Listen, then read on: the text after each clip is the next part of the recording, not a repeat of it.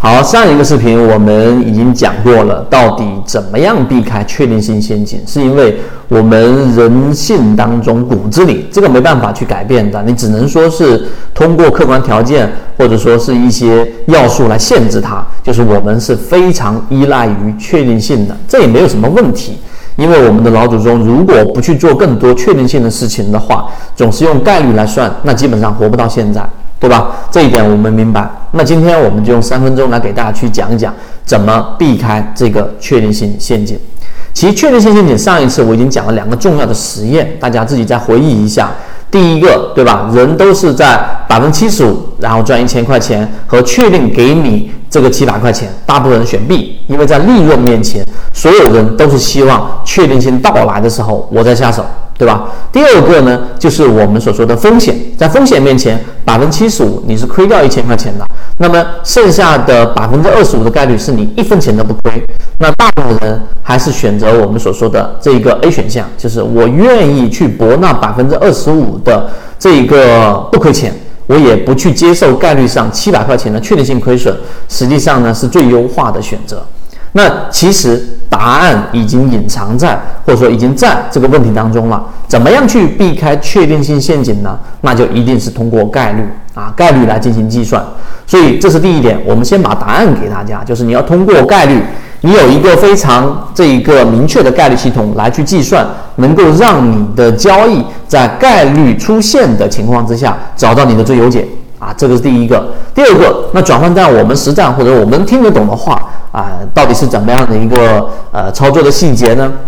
那很简单，就是我们首先一定得有一个大概的一个概率计算系统。那像现在的环境来说，我上一节例行进化课里面，我也一直给大家讲的这个海康威视也好，七幺二也好，对吧？那我们的模式其实是就是一个概率计算系统。那我简单跟你说，第一，大盘在可以操作的环境里面，就是我们说的机会大于风险，就趋势主力，对吧？那资金加上我们的整个赚钱概率，在可以交易的 B 点范围之内，OK 好，这个时候呢，我们的成功率大概可能就是去到了百分之六十或者百分之七十，这是第一个选项。第二个选项就是我们的模式啊，当大盘可以操作的区域范围之内，然后呢，我们选择资金持续关注的这个行业和板块。我在上一次高价值会议里面给大家去讲了，资金流入银行啊，对不对？这些只是为了护盘的，酿酒啊也是为了去做这一个啊护盘和避险的，但是还流入了另外一个板块，这个大家可以在进化岛里面可以看到。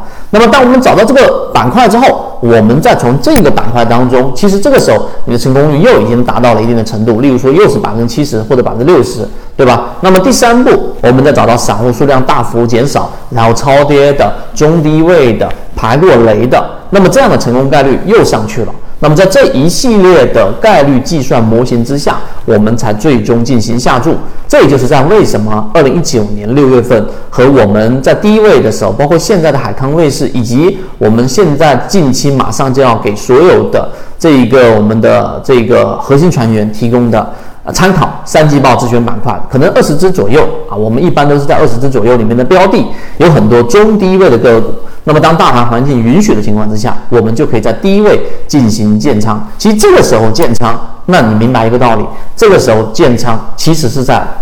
表面上不确定性因素最高的时候去进行建仓，因为股价没涨啊。成交量没放啊，指标没走好啊，对不对？这个就是概率思维和确定性思维的一个明显的差异。这也是为什么在圈子例行进化，很多人看到了七幺翻了倍，哎，翻倍之后的回调百分之三十，我去买入，那么结果导致亏损，这这个原因就在于这里。而解决这个问题的这一个唯一解，那就是通过概率来进行计算。那么当然，最近期我们还会推起推出这一个一个核心专栏来解决这个概率问题和完整版视频和具有最强的实操性的。所以大家想要进化这个专栏，可以直接找到管理员老师。希望今天我们讲的这个概率能够多少对你有一定的启发，然后尽可能的走出这一个确定性依赖的一个误区和我们说的这一种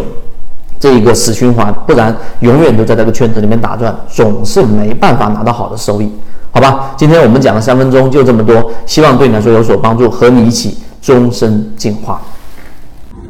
今天的分享就到这里。想要加入到我们圈子一起进化学习的，可以加我的朋友圈 B B T 七七九七七，一起进化学习，帮助你用模型筛选出优质的标的，并且避免买卖点的问题以及追涨杀跌带来的风险。